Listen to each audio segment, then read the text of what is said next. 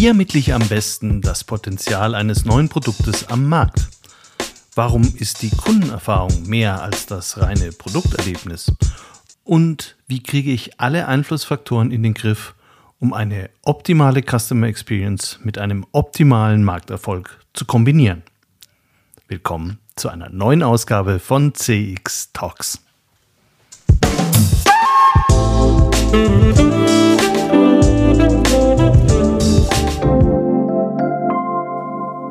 Hallo und herzlich willkommen bei CX Talks. Mein Name ist Peter Pörner vom ICEM und ich freue mich sehr, dass du dich auch heute wieder auf eine spannende Folge von CX Talks einlässt. CX Talks wird diesen Monat unterstützt von FIR, einem führenden Technologieanbieter für Cloud Contact Center in der Dachregion. Vier entwickelt und betreibt KI-gestützte Software für begeisternde Kundenerlebnisse entlang der gesamten Customer Journey. Mit vier wird Kundenkommunikation erfolgreich für euch und für eure Kunden. Die einzigartige Kombination aus künstlicher und menschlicher Intelligenz hebt euren Service auf ein neues Kompetenzlevel. So seid ihr stets mit euren Kunden verbunden. Mehr Informationen zu 4 findest du auf der Website www.4.ai und auf der Sponsorenseite von CX Talks. Hast du eine Vorstellung davon, wie viele Produkte allein im Lebensmitteleinzelhandel um ihren Platz in der Käufergunst kämpfen? Rund 170.000. Und jedes Jahr kommen laut Lebensmittelmagazin 40.000 neue Lebensmittelprodukte auf den Markt und ungefähr dieselbe Zahl verschwindet wieder. Weil wir uns über diese unglaublichen Zahlen so freuen, feiern wir jedes Jahr am 31. Juli den Tag der Lebensmittelvielfalt. Also zumindest tut das der Lebensmittelverband Deutschland. Wenn man sich jetzt noch den extrem von Innovationen geprägten Bereich der Consumer Electronics mit den Feldern Telefonie, Computer, TV und Medien vorstellt, die Vielzahl neuer Düfte und Cremes, die jedes Jahr den Kosmetikmarkt bereichern olfaktorisch gedanklich an sich vorbeiziehen lässt, oder den Haushaltshygiene- und Toilettenartikelmarkt mit einem Umsatz von 3,85 Milliarden Euro im Jahr betrachtet. Man stellt unschwer fest, dass wir mit Sicherheit nicht an zu geringer Produktvielfalt leiden, eher im Gegenteil, und trotzdem dürstet es die Verbraucher nach immer wieder Neuem. Deshalb ist es nicht nur für Unternehmen im FMCG-Bereich unumgänglich, permanent neue Varianten erfolgreicher Artikel oder komplette neue Produkte in den Handel zu bringen. Und der hat begrenzte Stellflächen, sogar der Onlinehandel. Deshalb gibt es so etwas wie Listungsgespräche, in denen verhandelt wird, wer wie viel seiner neuen Produkte an welcher Stelle neu platzieren darf und welche Produkte dafür wieder aus dem Angebot verschwinden müssen. Und dann ist es nicht wirklich schädlich, wenn ein Hersteller belegen kann, wie viel Mehrabsatz durch die neuen Produkte möglich sind und welche Produkte dadurch kannibalisiert werden und deshalb am besten wieder aus dem Regal genommen werden sollten.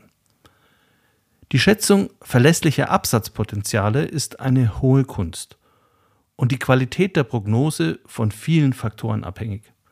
Zudem sind es nicht nur die Produkteigenschaften selbst, die über den Erfolg eines Artikels im Markt entscheiden, sondern natürlich auch neben dem Preis vor allem die Verfügbarkeit und Platzierung im Handel, also am Point of Sale, mit allen Nebengeräuschen wie Regalplatz, Beleuchtung etc.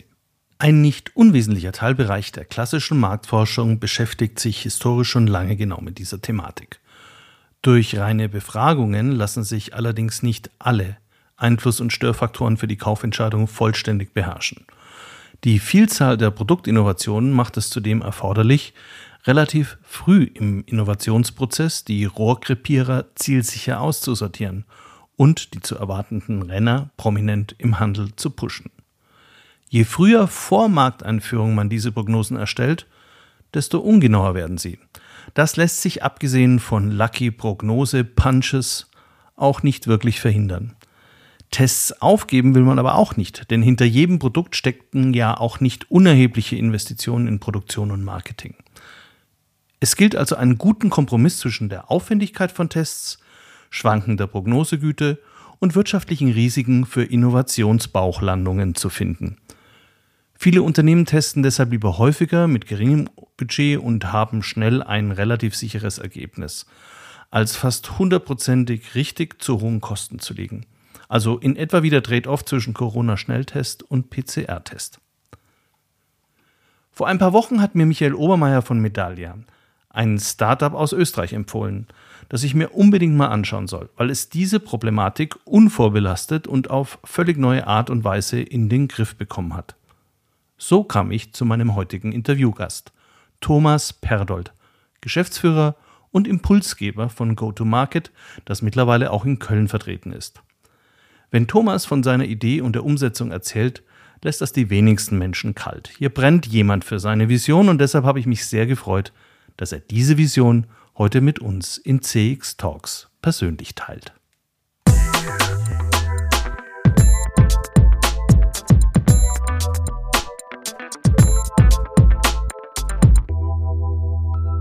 Hallo Thomas, herzlich willkommen bei CX Talks.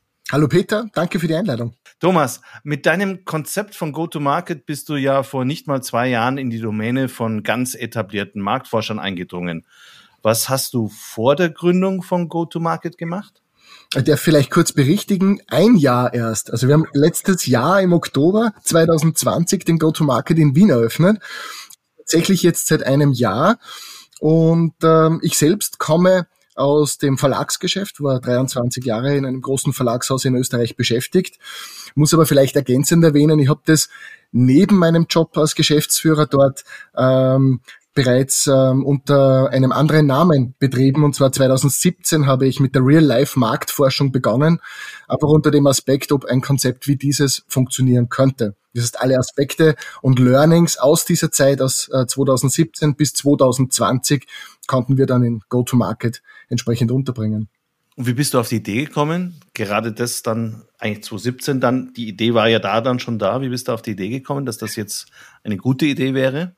Diese Frage, um ehrlich zu sein, ereilt mich sehr oft und ich würde so gern irgendeine coole Geschichte erzählen, äh, wie ich auf das gekommen bin. Es ist leider relativ unspektakulär und es ist ja keine, keine Idee, die ähm, man von einem Tag auf den anderen hat, womöglich, oder wo, worüber man nachdenkt und sagt, was möchte ich denn Neues machen?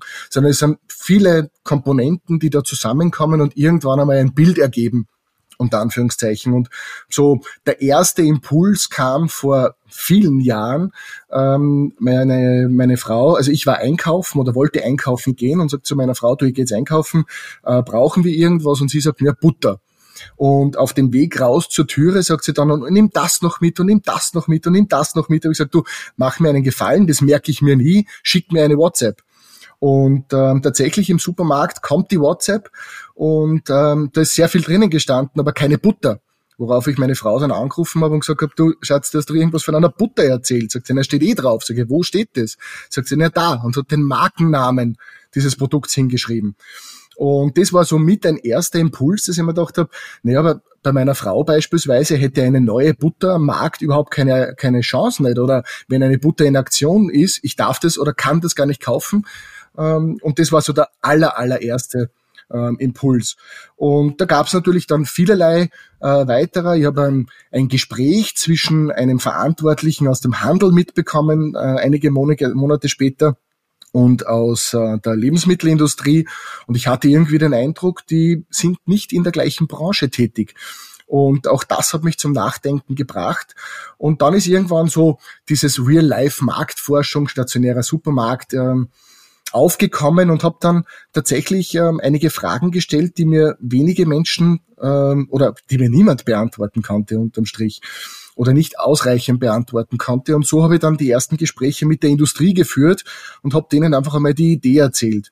Und um ehrlich zu sein, war da anfangs extrem viel Gegenwind, nenne ich es jetzt freundlich. Also um nicht das Wort zu verwenden, dass sie beschimpft wurde, äh, wie dumm denn diese Idee nicht wäre oder doof.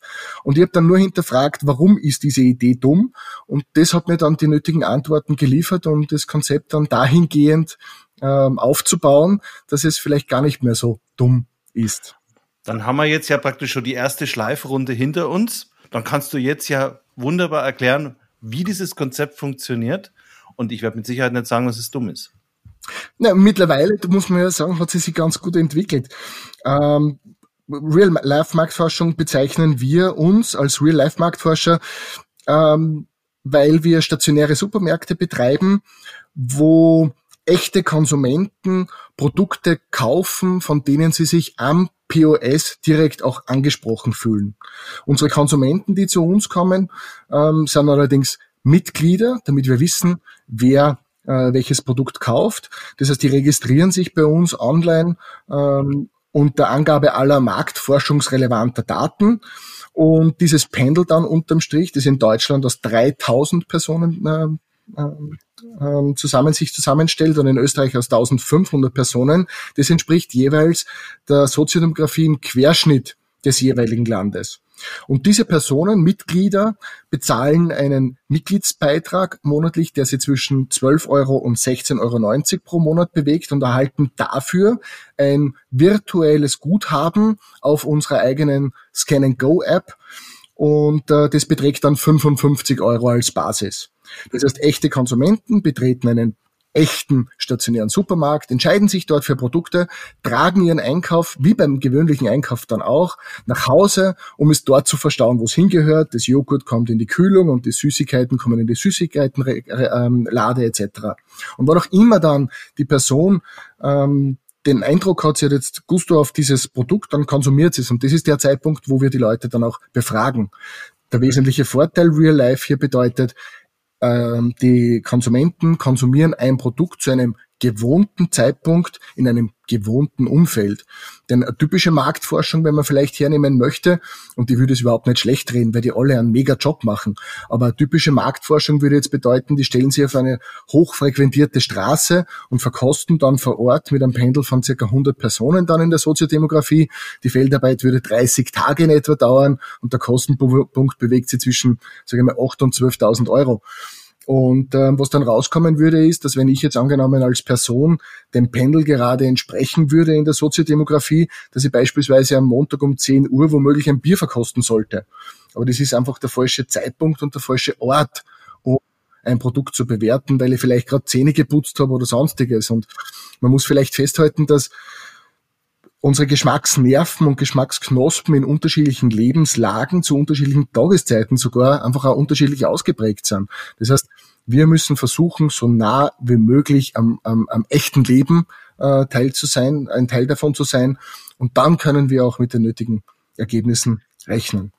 Du hast gesagt, ihr habt zwei äh, Läden bisher, zwei Supermärkte, die ihr ausgestattet habt. In, einen in Österreich, einen in Deutschland. Wo sind die? Genau, wir haben einen Supermarkt in Wien, das war der Start im Oktober 2020 und im Juni 21 haben wir unseren Markt in Köln eröffnet. Und in diesem Markt werden dann diese Produkte präsentiert. Wir schauen uns das dann auch noch später ein bisschen genauer an. Äh, aber was sind denn so die klassischen Produkte, die dann in eurem Markt zu kaufen sind? Was ist so das Typische? Was wird da normalerweise bereitgestellt? Weil das, das ist ja tatsächlich auch das Sortiment, das euch die Industrie zur Verfügung stellt, um es zu testen. Oder ist es ein Supermarkt, der komplett alle Kategorien anbietet? Also grundsätzlich ist das das große Ziel. Ähm, ein normaler großer Supermarkt hat zwischen 30 und 50.000 Artikel. Im Discount reden wir von circa 1700 Artikel. Ähm, wir bewegen uns in etwa bei 350. Das verdeutlicht, glaube ich mal, schon sehr gut, dass es jetzt nicht das typische Sortiment ist. Was aber auch nicht unsere Zielsetzung ist, ähm, weil ja die Industrie bei uns testet, um alles äh, über ihr Produkt von Konsumenten ähm, zu bekommen. Ähm, das Sortiment ist aus dem FMCG-Bereich, das heißt, wir haben Food und Non-Food und leider herrscht ein bisschen ein Missverständnis draußen, muss man ganz ehrlich sagen, weil wir sind extremst stolz was an Medialeistung in den letzten Monaten tatsächlich gebracht wurde. Und ähm, es ist für uns keine Selbstverständlichkeit, dass sehr viele Medien über uns berichten und wir sind super dankbar dafür. Aber für Medien im TV als auch im Print oder anderen äh, Gattungen wie Online und so weiter ist es natürlich ein besserer Aufhänger zu sagen, Go-to-Market ist ein Supermarkt, wo es Produkte gibt, die es sonst noch nicht gibt. Und auf dem hängen sie jetzt natürlich alle auf und glauben, wir testen nur Innovationen oder nur die neuesten Produkte. Das stimmt aber nicht, sondern wir haben grundsätzlich vier Bereiche, ähm, aus denen die Produkte kommen. Das sind eben tatsächlich die Innovationen, die neuen Produkte. Wir testen Produkte aus dem Ausland, das heißt Produkte, die im Ausland bereits gut funktionieren und ins jeweilige Land kommen sollen, die werden bei uns getestet. Wir begleiten Produkte während ihrer, ihrer Launchphase und was wir auch haben, und das ist ein ganz, ein ganz ein wichtiger Punkt, ähm, wir haben Produkte, die bereits im Handel gelistet sind. Und zwar, was wir ja abtesten, ist, in, in allen Phasen, also während des gesamten Produktlebenszykluses. So, und wenn ein Produkt dann ähm, nach einigen Monaten womöglich Fragen aufwirft, das heißt, hat es nur einen Platz am Markt, ähm, brauche ich eine neue Sorte dazu, ist es vielleicht besser, das Produkt vom Markt zu nehmen, weil was Neues jetzt äh, nachkommen soll, all das können wir auch testen. Und das ist ein ganz, ganz wichtiger Punkt für uns. Und das Missverständnis würde ich eben gerne ausräumen, ähm, das haben uns die Medien so ein bisschen auferlegt, aber tatsächlich sind wir viel mehr als nur äh, äh, ein Marktforscher für Innovationen. Genau, aber ihr habt im Prinzip eine eingeschränkte Anzahl an Kategorien, aber in diesen Kategorien durchaus auch Sachen, die schon bereits am Markt sind, weil nur so kann ich ja auch abschätzen, funktioniert was Neues besser oder schlechter als das. Genau andere. so ist es. Genau so ist es.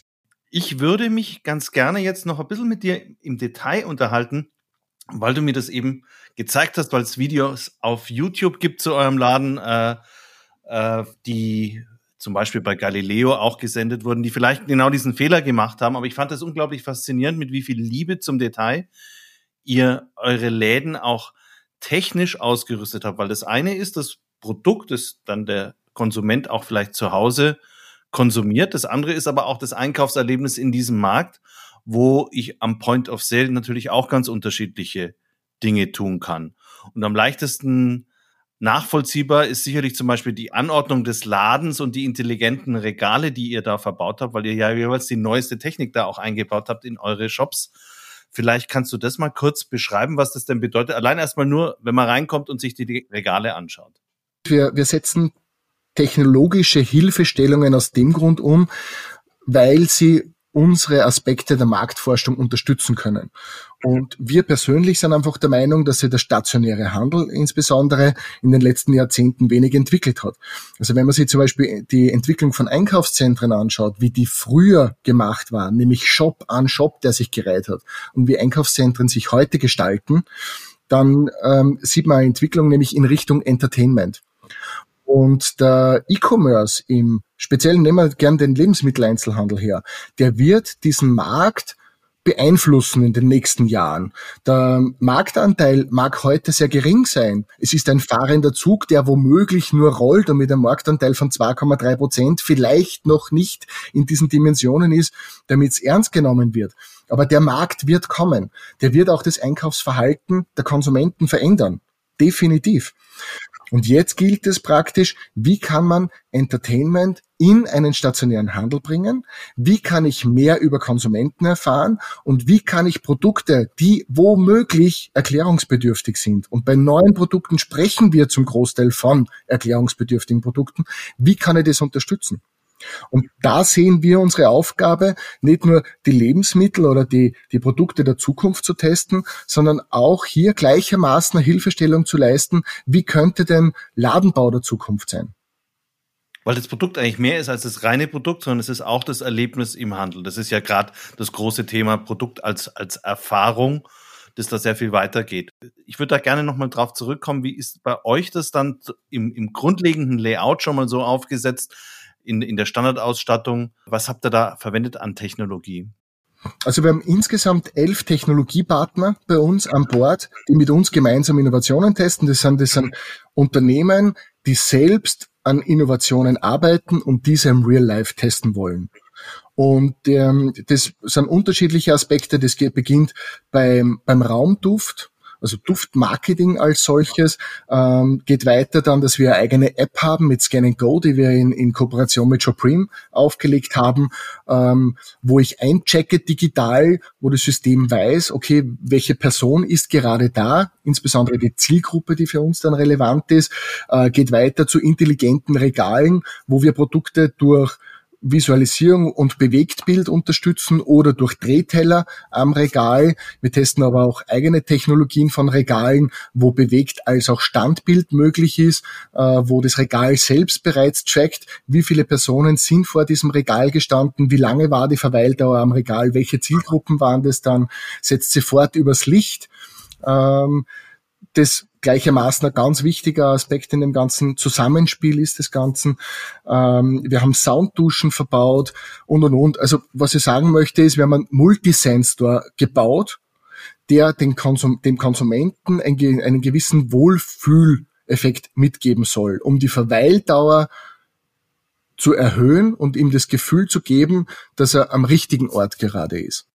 Und das ist jetzt was, was ich, nachdem ich nicht traditionell aus der Handelsforschung komme, was mich total interessiert hat, wie diese einzelnen Elemente denn wirklich wirken. Ihr habt, ihr habt gesagt, ihr habt zum Beispiel auch Lichtkonzepte getestet. Was habt ihr denn da zum Beispiel schon gemerkt, was gut funktioniert, was schlechter funktioniert, wenn ihr da die neuesten Technologien verwenden könnt? Also auch das ist natürlich, darf ich das so sagen, ein bisschen in den Kinderschuhen. Also es ist so, dass wir äh, eher an die Zukunft gerichtet agieren. Das heißt, was wir ausstatten, ist immer Basis, bringen erste Innovationen rein und arbeiten dann an den nächsten Steps. Beim Licht beispielsweise ist unser Partner Molto Luce. Da verwenden wir aktuell Spots, die eine sogenannte Smart Matrix-Technologie verbaut haben.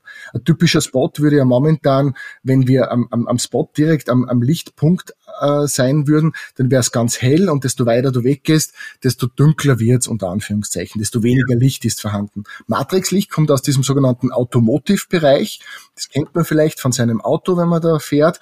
Und äh, das heißt, es bedeutet, einen durchgehenden Lichtkegel zu haben, der die Produkte entsprechend gut ausleuchtet. Und äh, eine echte Innovation, die wir jetzt aktuell da testen mit dem äh, Partner gemeinsam ist, vielleicht kennen das der ein oder andere noch aus der alten Generation. Früher hat es gegeben bei den Glühbirnen, da konnte man die Glühbirne selbst tauschen. Das ist ja bei LED nicht möglich. Moltoluce hat es entwickelt, hat es bei uns verbaut. Was wir machen können ist, wir können die LED-Punkte tauschen. Bis dato muss der, muss der Spot, wenn er defekt war, komplett weggeworfen und entsorgt werden. Wir tauschen nur, wie früher bei der Glühbirne, den, den, den LED-Punkt äh, aus. Und das ist so zum Beispiel die Innovation, die wir jetzt drinnen haben. Und wenn wir jetzt zum Beispiel an, an Dinge wie Displays und Monitore gehen, weil du gesagt hast, die neuen Produkte sind ja erklärungsbedürftig. Was habt ihr da gelernt, welche Rolle die spielen? Wird es wahrgenommen vom Verkäufer? Ich kenne das oft auch so vom Baumarkt. Du läufst vorbei und irgendeiner erklärt da gerade, wie du irgendeinen Schraubendreher ganz anders anwenden könntest. Und das ist eher Lärm als Information, auch wenn es gut gemeint, aber es ist nicht unbedingt immer gut gemacht. Ich nehme an, ihr habt da neuere Technologien? Genau, also wir haben neue Technologien und was wir machen können, ist, wir können Stand aus als auch Bewegtbild zeigen. Und diese Tests zeigen eindeutig, dass ein Bewegbild tatsächlich für eine gewisse Verunsicherung sorgen kann, wenn das Video schnell hektisch ist und so weiter. Und äh, wir helfen der Industrie auch dabei, die richtigen Spots zu finden, um da gewappnet zu sein. Und äh, der bessere oder effektivere Weg ist tatsächlich das Standbild und das kann man ja dann super auch tauschen, beliebig tauschen. Und das ist das, was wir da jetzt äh, beispielsweise gerade im Test haben. Das heißt, wenn ich jetzt ein Hersteller bin und sage, ich weiß, ich muss mein Produkt sowieso erläutern, weil möglicherweise ein Verkäufer da gar nicht rumsteht, der das jetzt erklären könnte, was ja heute in den vielen Fällen ja eher die äh, Realität ist als äh, äh, jetzt die Ausnahmesituation, kann der im Prinzip bei euch auch schon mal testen, ich habe jetzt Plot 1 oder Spot 2, welcher funktioniert besser in welcher Zielgruppe? Genau. Und zwar direkt am Point of Sale, in der Kaufentscheidungsphase. Genau, direkt am Point of Sale, aber viel interessanter ist noch, äh, neben diesem Aspekt, wie würde sich mein, mein Produkt verhalten, wenn es im typischen Regal steht, ohne Untermalung und ohne Unterstützung und wie verhält es sich dann mit einem Spot oder in gleicher Folge dann, wie verhält es sich mit einem anderen Spot oder mit einem Standbild. Und die Daten können bei uns verglichen werden. Das heißt, bei uns kann ja der Industriepartner in Echtzeit sich die Daten im Portal ansehen und kann das dann nach Zeiten auch filtern. Und jetzt kann er die Vergleiche anstellen und das ist genau der wesentliche Vorteil, direkt am POS diese Tests durchzuführen. Ja. Ihr arbeitet auch mit Düften. Das war vor vielen Jahren mal ein ganz, ganz heißes Thema. Ich habe das Gefühl, es ist ein bisschen zurückgegangen. Wie würdest du das einschätzen? Ich denke, dass es ein Zusammenspiel aller Faktoren ist. Okay. Es ist nicht was Einzelnes. Ähm, es, zum Beispiel ein Porsche oder Ferrari ist nicht nur der Motor, sondern es ist das Chassis und andere Aspekte. Und genauso ist es im Ladenbau. Duft ist ein ganz wesentlicher Parameter, warum Leute bei uns gerne einkaufen, warum sie sich wohlfühlen. Und das heißt jetzt nicht gleichermaßen, dass der Duft unbedingt bewusst wahrgenommen werden muss, sondern auch dieses unbewusste Wahrnehmen, sich wohlfühlen, ist ganz, ganz wichtig. Und deshalb ist Duft ein ganz wesentlicher Faktor. Ähm, das, was, wo ich glaube, dass die Problematik entsteht, ist, wenn er übertüncht, wenn er mich einholt, wenn er mich beeinflusst.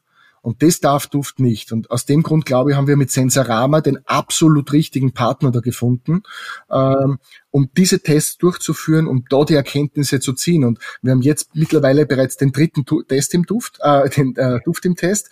Und äh, da, da versuchen wir praktisch auch die Verweildauer herauszusuchen und zu filtern oder durch Umfragen an die Konsumenten diese Ergebnisse zu filtern und für uns einfach zu verarbeiten mit unserem Partner gemeinsam.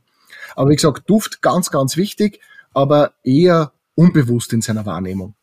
Äh, wenn du sagst, es ist ein Zusammenspiel ganz vieler Elemente, jetzt bin ich natürlich ein totaler Fan von Sound.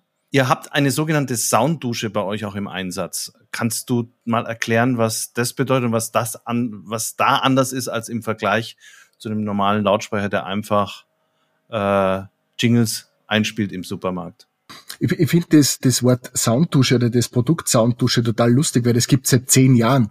Ähm, aber tatsächlich viele Medien oder mit Leuten, mit denen wir sprechen, finden das jetzt grenzgenial und total innovativ. Ähm, in Wirklichkeit ist es, ist die Sounddusche eine sehr einfache und effektive Unterstützung für ein Produkt am POS. Und äh, bei uns zum Beispiel, wenn man vor einem bestimmten Regal steht, dann wird dieses Produkt durch Sounds nur mehr unterstützt.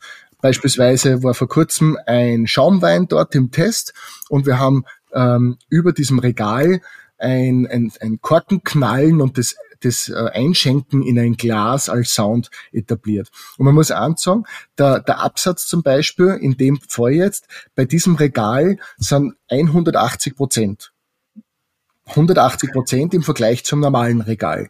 Und es ist eine super einfache Lösung, um ehrlich zu sein. Das Einspielen eines Sounds dauert bei uns genau, ich würde sagen, zehn Sekunden in etwa, aber der Effekt ist gigantisch. Und die Kosten halten sich echt in Grenzen, weil eine Sounddusche nicht kostenintensiv ist. Und ähm, das finden wir super spannend und soll auch diesen Entertainment-Charakter einfach wieder unterstreichen. Ist ein Teil des Ganzen. Ich hatte jetzt gesehen in, äh, in dem Bericht von, ich glaube von Galileo war es, dass ihr sogar einen Roboter einsetzt. Und Roboter ist ja das angesichts des Fachkräftemangels, womit wir uns vielleicht zusehend noch mehr auseinandersetzen dürfen. Aber was habt ihr denn da für Erfahrungen gemacht? Hm. Also natürlich würde man jetzt auf den ersten Blick äh, sagen, das ist völlig abgespaced und völlig übertrieben und Roboter und es gibt äh, schon eine Scheu in speziellen Zielgruppen zum Roboter. Man muss auch ansagen, dass es vorrangig derzeit äh, von Familien genutzt wird, weil die Kinder das einfach total lässig finden. Ähm, für uns gibt, gilt es schon zu erarbeiten, worin muss der Nutzen eines Roboters beispielsweise in der Zukunft liegen, um vom Konsumenten genutzt zu werden. Das sind die Dinge, die wir jetzt mit unserem Partner Humanizing in dem äh, Zusammenhang testen. Das heißt, der, der Roboter wird ja nahezu, sage ich, monatlich äh, abgedatet, kriegt neue Aspekte dazu, um herauszufiltern, inwieweit muss der diesen Nutzen stiften? Was machen Konsumenten mit diesem Roboter? Welche Zielgruppen ähm, finden den Zugang dazu. Und das finden wir super spannend. Das heißt nicht, dass morgen in jedem Supermarkt der Welt der Roboter stehen wird. Aber in Zukunft ist Humanizing mit unseren Einblicken und Insights natürlich gerüstet dafür, weil er den Roboter so herrichten kann, dass er den Nutzen stiftet, den Konsumenten sie unterm Strich dann auch wünschen in Zukunft. Wenn wir uns jetzt mal anschauen, was ihr alles an Gesamt Technologien in eurem Laden eingebaut habt, um eben dieses große neue Erlebnis auch schon mal, was in der Zukunft möglicherweise in mehreren Läden in Teilelementen dann realisiert wird, zu testen. Wie glaubst du, dass der Handel in fünf Jahren als Erlebniswelt ausschauen wird? In jedem Fall mit mehr Entertainment-Charakter und mit mehr Technologie. Weil der Nachteil des stationären Handels gegenüber dem E-Commerce oder dem Online-Handel als solches ist einfach entsprechend prägnant. Und deshalb muss und wird sich der Handel dahingehend auch aus unserer Sicht verändern und hm, die ersten Handelsriesen, wenn ich das so sagen darf, und die Verantwortlichen dieser Handelsriesen waren bereits bei uns im Store und haben sich das Zusammenspiel dieser Technologien auch bereits angesehen. Und aus dem Grund äh, bin ich zutiefst davon überzeugt, dass einige, nicht alle, aber einige dieser Komponenten, die wir heute im Test haben, auch in Zukunft eine Rolle spielen werden. Und was sind da deine persönlichen Favoriten? Was, was hast du gesagt? Das ist, da hängt echt mein Herz dran, weil ich glaube, das ist eine richtig tolle Technologie und das kommt auch auf breiter Basis echt gut an. Ja, mein, mein Vorteil, wenn ich jetzt sagen darf, ähm, ist ja der, dass ich ja weiß auch, was unsere Technologiepartner in den nächsten Jahren planen. Ähm, das sind, wir, wir haben jetzt Vorstufen für Innovationen und ähm, also ich bin super gespannt auf, auf Licht. Ähm, da wird einiges äh, passieren aus meiner Sicht, äh, das super lässig für einen Konsumenten am POS dann sein wird. Ähm, wir haben ja auch die Sound-DNA bei uns verbaut, über die wir noch nicht gesprochen haben. Ähm, das heißt, bei uns passt sich die Musik der Zielgruppe, die mehrheitlich im Supermarkt ist, an als Musikstil, und die Lautstärke passt sich der Anzahl der Personen an, aber viel effektiver ist das partielle Ausspielen von Musik und oder Spots in weiterer Folge. Und aktuell wäre es im, im, im Supermarkt ja so, ich stehe in der Weinabteilung ähm, und suche einen Wein aus, weil ich am Abend Gäste erwarte und in dem Moment erreicht mir die Waschmittelwerbung. Das ähm, würde ich jetzt behaupten wollen, wird es für den Großteil der, der Konsumenten zu dem Zeitpunkt einfach nicht relevant weil es einfach nicht anders geht. Äh, mit unserem Partner SoundDNA testen wir genau diese Aspekte, partiell Spots auszuspielen und Menschen dort abzuholen, wo sie sich gerade befinden. Und ähm, das ist zum Beispiel auch etwas, was ich super spannend finde und wo ich hundertprozentig davon überzeugt bin, dass der Sound der Zukunft im stationären Handel auf der Basis agieren wird. Das klingt alles super spannend. Ich freue mich total, wenn ich bei mir im Supermarkt ums Eck dann auch diese Technologien sehe. Und ich werde auf jeden Fall den Laden bei euch in Köln, sobald ich wieder reisen kann, werde ich mir das auf jeden Fall mal anschauen. Thomas, ganz, ganz herzlichen Dank. War super spannend. Ich glaube, wir haben jetzt einen guten Eindruck bekommen, was, es, was alles möglich ist am Point of Sale und wie man sowas testen kann. Vielen herzlichen Dank. Ich sage vielen Dank und äh, alles Gute. Bis bald.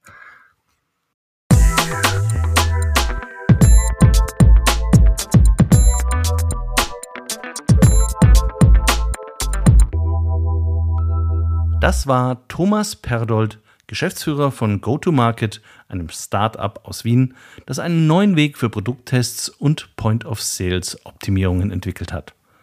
Die Customer Experience im Supermarkt und die unmittelbare Produkterfahrung spielen dabei eine zentrale Rolle für die Prognose der Erfolgsaussichten eines Produkts. Damit sind wir am Ende dieser Folge von CX Talks angekommen. Informationen zu Thomas und GoToMarket findest du wie immer in den Show Notes. In zwei Wochen geht es weiter und es wird sich alles um Marketing-Tech drehen. Mit einem der prominentesten Experten in Deutschland, Ralf Strauß. Falls du es also bislang noch nicht getan hattest, solltest du jetzt CX Talks abonnieren. Ich freue mich auf jeden Fall, wenn ich dich auch beim nächsten Mal wieder begrüßen darf.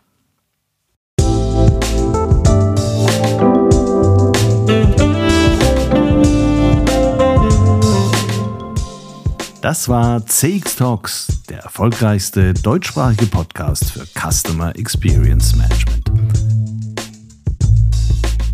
Mehr Informationen zu CX Talks findest du im Newsletter des ICEM, auf LinkedIn und unter www.cx-talks.com.